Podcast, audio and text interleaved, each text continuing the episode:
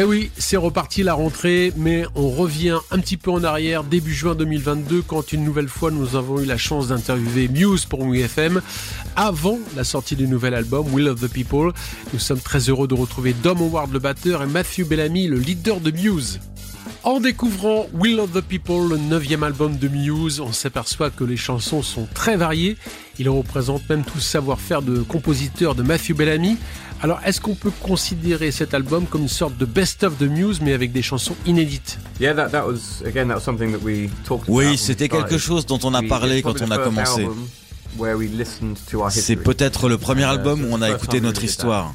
On voulait prendre ce qui faisait les morceaux typiques de Muse et ne se concentrer que sur ces parties-là. On voulait les rendre le mieux possible. Si on devait faire un morceau lourd, on voulait en faire le meilleur morceau lourd qu'on puisse. On a appliqué cette méthode partout. Même si on devait faire un morceau euh, synth-pop comme Compliance, on voulait que ce soit meilleur que Undisclosed Desires par exemple. On a regardé notre histoire et on a fait des versions réactualisées de styles auxquels on nous associe le plus, et en en faisant les meilleures versions possibles. D'une certaine manière, c'est un peu un best-of de Muse qu'on s'est créé tout seul. Alors comme à votre habitude, vous avez choisi un mot fort qui marque son époque. Que représente pour vous le mot compliance? J'ai toujours été plutôt anti-autoritaire. Euh, je ne suis pas sûr que ce soit exactement la même chose pour Dom et Chris, mais c'est ma personnalité. À l'école, je n'étais jamais l'enfant qui se comportait le mieux. J'ai un manque de confiance naturelle envers les grosses structures puissantes qui nous disent comment vivre. Donc, compliance peut s'appliquer à ça. Ça parle d'une idéologie politique un peu étrange et bizarre à laquelle des gens se conforment sans réfléchir. Ou ça peut parler de culture de gang quand on rejoint leur rang ou de rejoindre l'armée. Ça parle de n'importe quelle situation où on se conforme à quelque chose qui peut sembler irrationnel, mais on le fait quand même parce qu'on veut faire partie du groupe. Cette chanson peut s'appliquer à beaucoup de choses. C'est toujours un grand plaisir de revoir Muse pour la sortie de l'album événement de cette rentrée, le neuvième album Will of the People, qui est sous haute influence du chaos de notre époque, mais est-il aussi motivé par le manque de concerts depuis 2019 Quand on a commencé à bosser sur cet album, on um, utilisait à nouveau plus d'instruments organiques. Contrairement à l'album d'avant qui avait plus de synthé. Et n'ayant pas fait de concert pendant un long moment, on s'est remis à jouer ensemble et ça s'est naturellement orienté vers quelque chose d'un peu heavy. Le feeling et l'intention qu'il peut y avoir quand tu joues ces chansons vient probablement du manque d'avoir joué en concert. Et aussi, en écrivant ces morceaux, on pensait à ce que ça donnerait sur scène. Ça vient sûrement de ce manque. Qu'est-ce que le premier single, One Stand Down, raconte sur votre état d'esprit au moment où vous l'avez écrit L'album renferme un état d'esprit qui couvre une période assez longue. C'était pas un moment précis. Quand on a commencé à mettre à plat des idées pour l'album, quand on a fait des démos, c'était une période de transition aux États-Unis. C'était le moment où Trump partait et il y avait une ambiance très chaotique qui ressemblait à une guerre civile. Ou en tout cas, on avait l'impression qu'une guerre civile pouvait arriver. Donc c'est là qu'on a commencé et il y avait également la pandémie. En gros, on était dans un état d'esprit assez apocalyptique. C'est quelque chose d'assez courant chez Muse, sauf que là, il y avait une connexion à la réalité. C'était pas juste des histoires de paranoïa et de fiction. Donc l'album capture le ressenti de vivre ces événements-là, principalement aux um, États-Unis. Ça retranscrit aussi ce sentiment depuis deux ans d'une déstabilisation de l'Ouest et nos préoccupations par rapport à tout ça. Vous venez tout juste de commencer la tournée d'été avec euh, les nouvelles chansons. Qu'avez-vous ressenti quand vous avez joué pour la première fois la chanson Will of the People en ouverture de concert? Je ne pouvais pas voir grand-chose. Je portais un masque. Et le masque avait deux petits trous. Tu ne pouvais pas regarder devant toi, tu pouvais juste voir vers le bas. J'arrivais à voir ma guitare, mais je n'arrivais pas vraiment à voir le public. La sensation était bonne, ça sonnait bien, mais je n'arrivais pas vraiment à voir le public. Quand j'ai enlevé le masque, je me suis dit, ah, ils sont là. Mais c'était super de jouer ces titres. Il faisait très chaud et j'avais un énorme symbole de l'album en feu derrière moi. Donc il faisait plutôt chaud sur scène. Dès le premier titre, Will of the People, ça sonne comme un standard de glam rock et on entre tout de suite dans la démesure et la puissance de Muse. Est-ce que vous revendiquez un côté heavy rock? Oh, oh, Oui, oui, je pense. Cet album a des guitares plus lourdes, bien plus que sur l'album précédent. Drone est un album à guitare, mais celui-là est peut-être plus extrême. Quand on fait des morceaux comme One Stand Down ou Killed or Be Killed, ça fait peut-être partie des morceaux les plus heavy que Muse n'ait jamais fait. On voulait faire un album plus tourné vers de vrais instruments. Il y a beaucoup de très bonnes batteries sur l'album. Il y a du piano et beaucoup de guitare et de basse évidemment. L'album d'avant s'aventurait un peu sur des programmations et des sons électroniques. Il y avait toujours de vrais instruments, mais ce nouvel album est plus organique.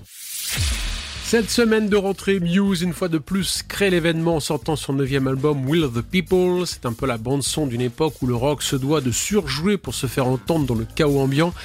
Alors même si l'actualité du monde est dure en ce moment et se reflète dans les textes de Matthew Bellamy, on a quand même le sentiment que Muse a pris du plaisir à enregistrer ce véritable album en groupe. Oui, bien sûr. On a fait peut-être les deux tiers à Los Angeles dans notre propre studio et ensuite on a fini le travail à Abbey Road.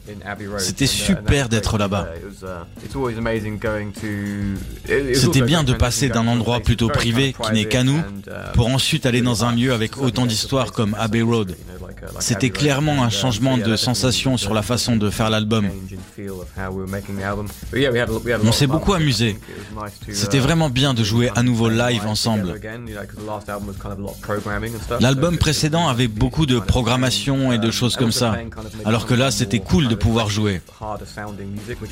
Et aussi de pouvoir jouer des choses plus agressives. C'est toujours fun à jouer. On a beaucoup aimé l'enregistrement pour cette raison. Oui, on a encore une fois travaillé seul sans aide extérieure. Rien que ça, c'est toujours un challenge, de savoir tout faire et comment le faire. Il y a un challenge, mais c'est fun. Mais le contraste entre notre propre studio, où on a fait le gros du travail à Los Angeles pour ensuite aller dans un endroit différent comme Abbey Road avec sa vibe magique, les deux étaient très cool. C'était appréciable. Parlons du titre Kill or Be Killed que vous avez joué en concert. Il semble que c'est le plus convaincant pour les fans purs et durs de Muse. Est-ce un, genre de prog rock metal dans toute sa démesure pour vous? Uh, C'était l'intention. On voulait faire quelque chose d'heavy, très prog, et d'en tirer la meilleure version. Mais je pense que nos fans, ou en tout cas les fans le plus à fond, aiment nos trucs un peu bizarres les choses un peu dans la marge. Que ce soit des choses comme Kill or Be Killed, ou des choses bizarres qu'on a fait par le passé comme Citizen Erased ou Take a Bow. Le côté le plus barré du groupe semble bien plaire aux fans les plus hardcore. Et moi aussi j'aime beaucoup cet aspect du groupe. C'est très fun à jouer. On l'a joué l'autre jour. On s'est demandé ce que ça allait donner parce que ce n'était pas sorti, mais ça s'est très bien passé. On l'apprécie nous aussi. Merci Muse de nous accorder une nouvelle fois une interview inédite pour WeFM pour mieux appréhender Will of the People. Un album que vous avez déjà défendu cet été en festival, mais avant de reprendre la prochaine tournée des stades, Muse jouera dans des salles intimistes comme la salle Playel à Paris. Pourquoi est-ce important pour vous de retrouver une salle à taille humaine? Uh, Il y a une connexion plus directe avec le public. Tu peux réellement les voir, tu peux réellement les entendre. Jouer dans de grandes salles, dans des stades ou des gros festivals, c'est super. Mais les petites salles, il y a un peu plus de sueur, ce qui est toujours bien. C'est un rapport différent avec le public. Quand tu sors un disque, c'est super de faire les deux. Quand on fera ces concerts, ce sera une opportunité de jouer tout l'album. C'est juste une petite tournée. Je pense qu'on reviendra avec une plus grosse tournée à un moment, avec plus de villes différentes, pas juste Paris. Mais ça va être une bonne opportunité pour juste jouer le nouvel album et fêter ça. Parmi les nouveaux titres, il y a le morceau Liberation qui sonne comme une sorte de symphonie pop rock. Est-ce un véritable hommage de Muse à Queen? Oui, je dirais plutôt que c'est un tribute aux années 70. Il y a un peu d'Electric Light Orchestra aussi. Je pense qu'on a toujours eu un peu ce côté prog rock 70s. Avec euh, Knights of Sidonia, ou des titres comme ça par exemple, ont redoublé de son prog rock 70s. Là, on voulait prendre ce son et lui donner une allure plus contemporaine. On a toujours été fan de mélanger la nostalgie avec le futur. C'est le neuvième album et parmi tous vos albums, par ordre de satisfaction, à quelle place vous mettez Will of the People? Pour moi, c'est numéro un, oui, je pense. Je dis probablement ça à chaque fois que je fais un nouvel album, mais avec celui-là, comme je le disais plus tôt, il y avait une tentative de surprendre tous les meilleurs éléments de Muse et les regrouper sur un seul et même disque. Si je devais choisir un seul album parmi tous nos albums pour faire écouter à quelqu'un qui n'a jamais entendu Muse, je prendrais Will of the People sans hésiter. Et ma dernière question, eh ben, c'est pas une question, c'est plutôt un remerciement, puisque ça fait 23 ans que je vous rencontre régulièrement à chaque sortie d'album. Je vous remercie sincèrement pour votre disponibilité et surtout votre gentillesse. C'est peut-être pour moi la dernière interview de News, car je vais un peu me retirer, mais je pourrais dire que je vous ai côtoyé pas mal de fois depuis la première session acoustique historique à OUIFM et que ça a toujours été un grand plaisir. Merci Matt et Dom. Oh, thank Ça a été un plaisir de travailler avec toi pendant toutes ces années, de faire des interviews. Uh, On se souvient de toi au tout début du groupe. Je crois même que c'était la toute première interview radio qu'on ait jamais faite en France. À une époque où on était complètement surpris de réaliser qu'on était même juste un peu populaire en France. Tu as été le premier à nous le dire. Vous vous rendez compte les gars que Muse marche ici Et on était là. Waouh C'était un plaisir de bosser avec toi. On espère qu'on aura l'occasion de te recroiser. Tu seras toujours le bienvenu à n'importe quel concert de Muse à n'importe quel moment.